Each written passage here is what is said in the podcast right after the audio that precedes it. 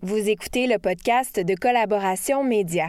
Cette émission porte sur le Creative Mornings du 25 mars 2016 avec Michel Cartier sur le thème du changement.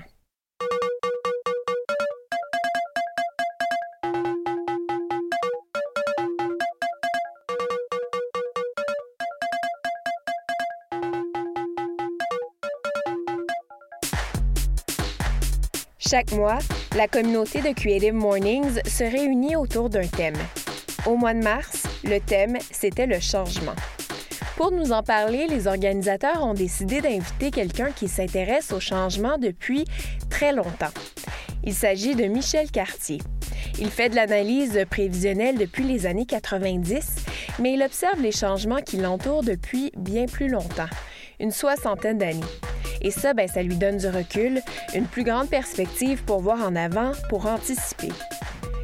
Michel Cartier, c'est quelqu'un qui met des lunettes économiques, technologiques et sociales pour schématiser les changements. Certains le surnomment l'ancêtre. Moi, je dirais plutôt que c'est un homme d'expérience.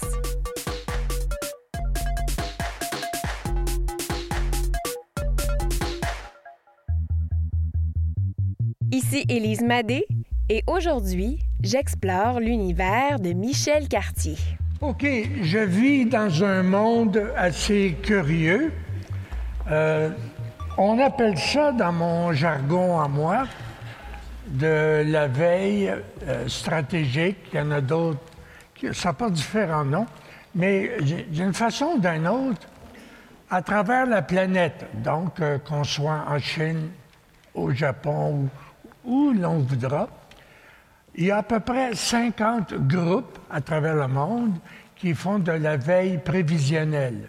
C'est mon monde à moi. Je suis dans l'un de ces groupes-là.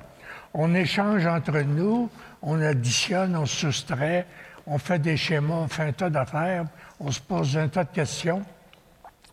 Il y a deux grands courants. Il y a un premier courant que j'appelle la futurologie.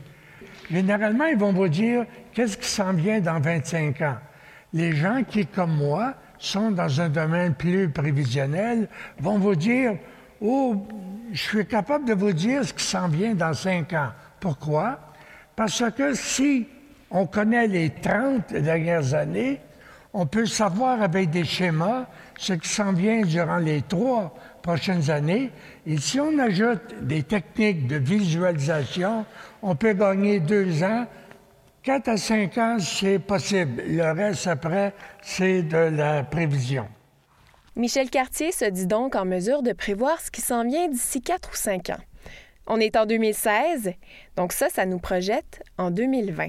Le premier, la première idée que je vais vous donner est vraiment pas intéressante, mais il faut que je vous dise les choses comme elles sont.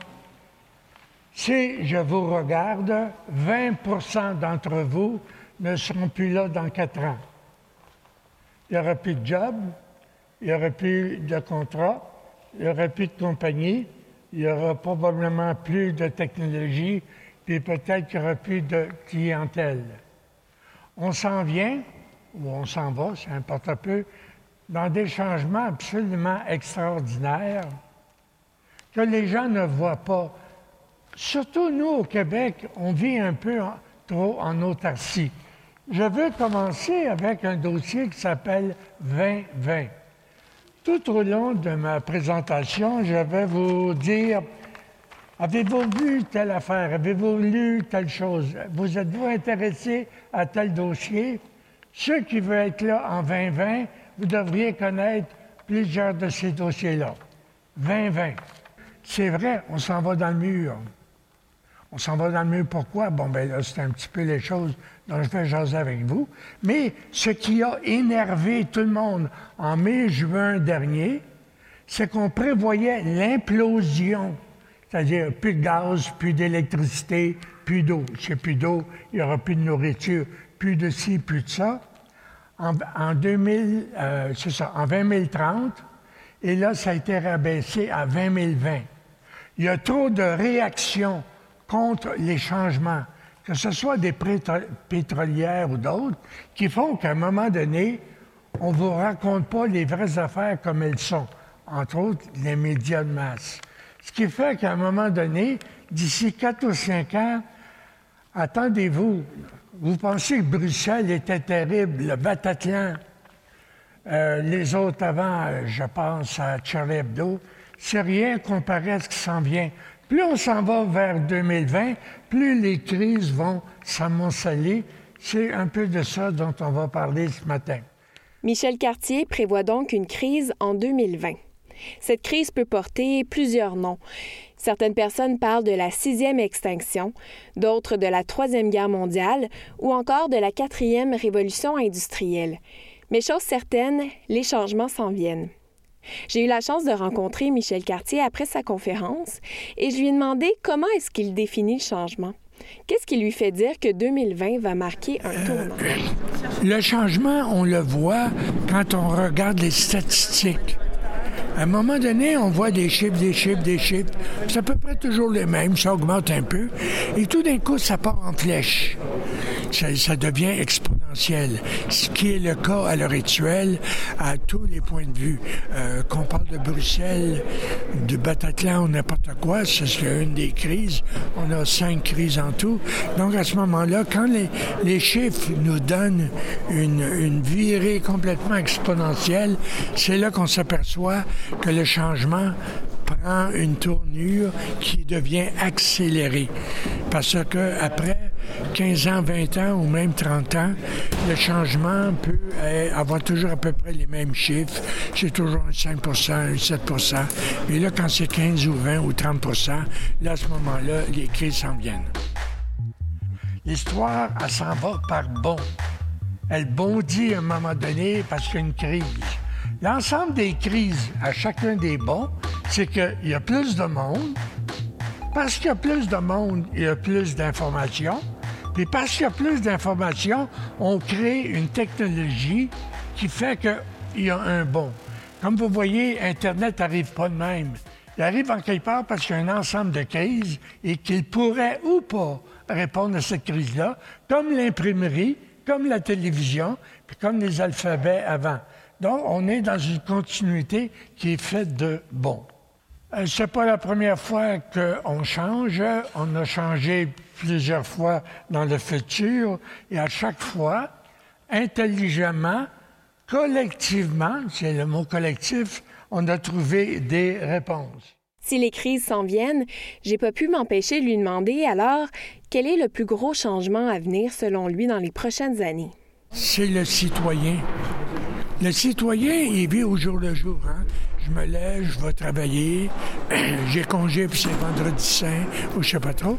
Et à un moment donné, le citoyen, dans deux ans, trois ans, quatre ans, il va être surveillé, il va être fidélisé, il va être surveillé.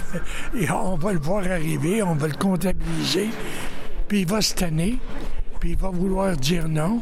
Puis là, il va rencontrer des gens du gouvernement qui vont dire oui. Puis là, la chicane va prendre. Je ne sais pas ce qui va arriver, mais quand on dit que 80% ça c'était une semaine, 80% des gens n'ont plus confiance dans le gouvernement, qu'est-ce que vous pensez qui va arriver dans trois ans? Vous, vous croyez que les, gens ont un certain pouvoir de changement qui sont pas. On n'est pas seulement des, marionnettes parce que moi, souvent, j'ai l'impression personnellement que les gens disent cette année du gouvernement, mais qui font pas grand-chose non plus pour améliorer les choses. Ça, c'est les médias de masse qui nous racontent ce qu'on devrait croire. Parce que les médias de masse appartiennent aux grands propriétaires. Mais si on utilise des outils comme les réseaux sociaux deuxième génération et autres, on a moyen de contrebalancer et de commencer à se parler entre nous autres. C'est pour ça qu'il y a des rencontres comme un matin. Fait que vous, vous y croyez que... Ah oui, oui, oui, oui, oui. C'est... L'intelligence humaine est en marche et elle est inquiète parce qu'on sait que c'est pas ça qui devrait arriver. Et on, rentre dans le mur. Et là, les études un peu partout apparaissent et c'est ça qu'ils nous disent. Donc à ce moment-là, plus on s'en va vers le futur, plus il va y avoir des soubresauts énormes à droite et à gauche.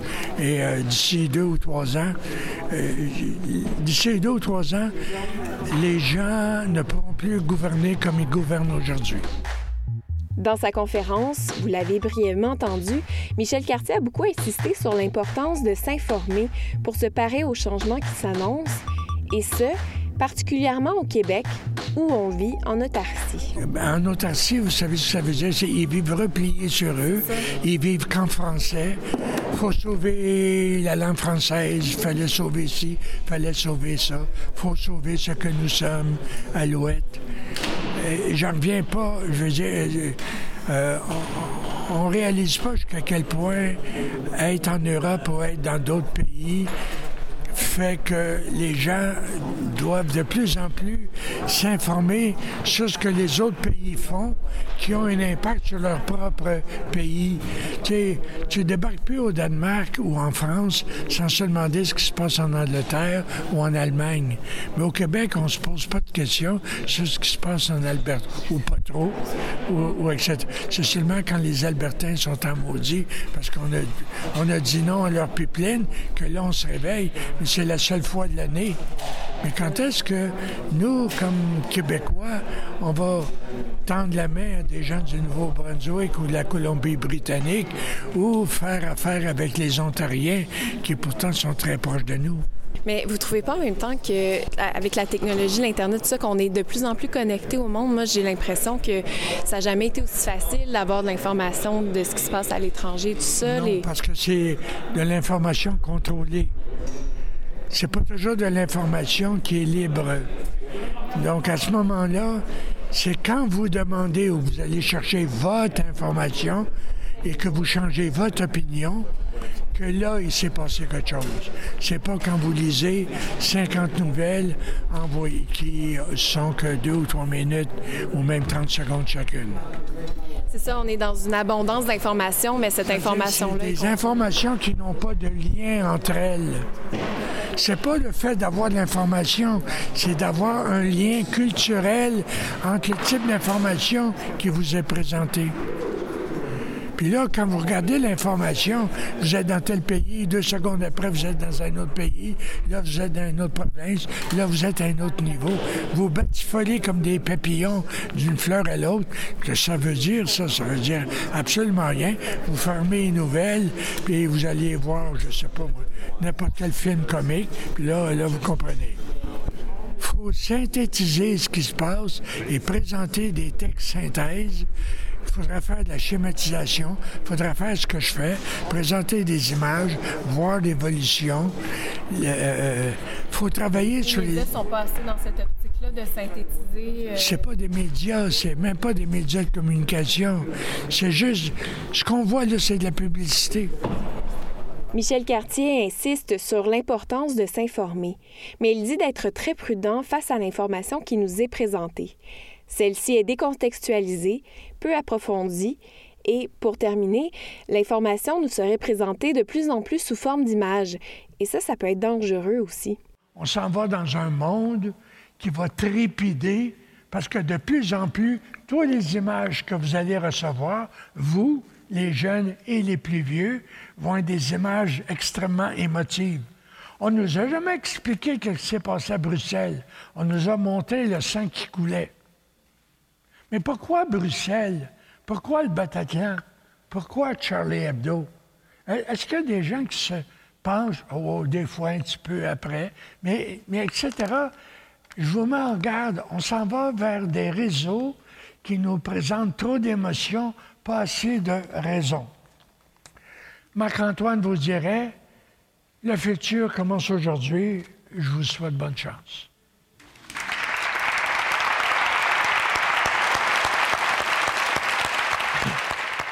Je me souviens toujours, quand j'arrivais à Québec, les gars disaient Fais attention à lui. On ne sait pas ce qu'il dit, on ne sait jamais, d'un coup, ça arriverait.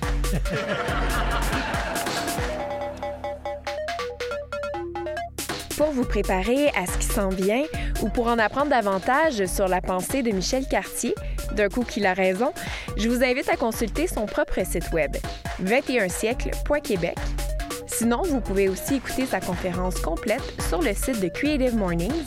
C'est le creativemornings.com baroblique cities baroblique MTL. C'était Élise Madé au micro de Collaboration Média sur une trame sonore de Bondery. À bientôt! Visitez notre site collaboration.media.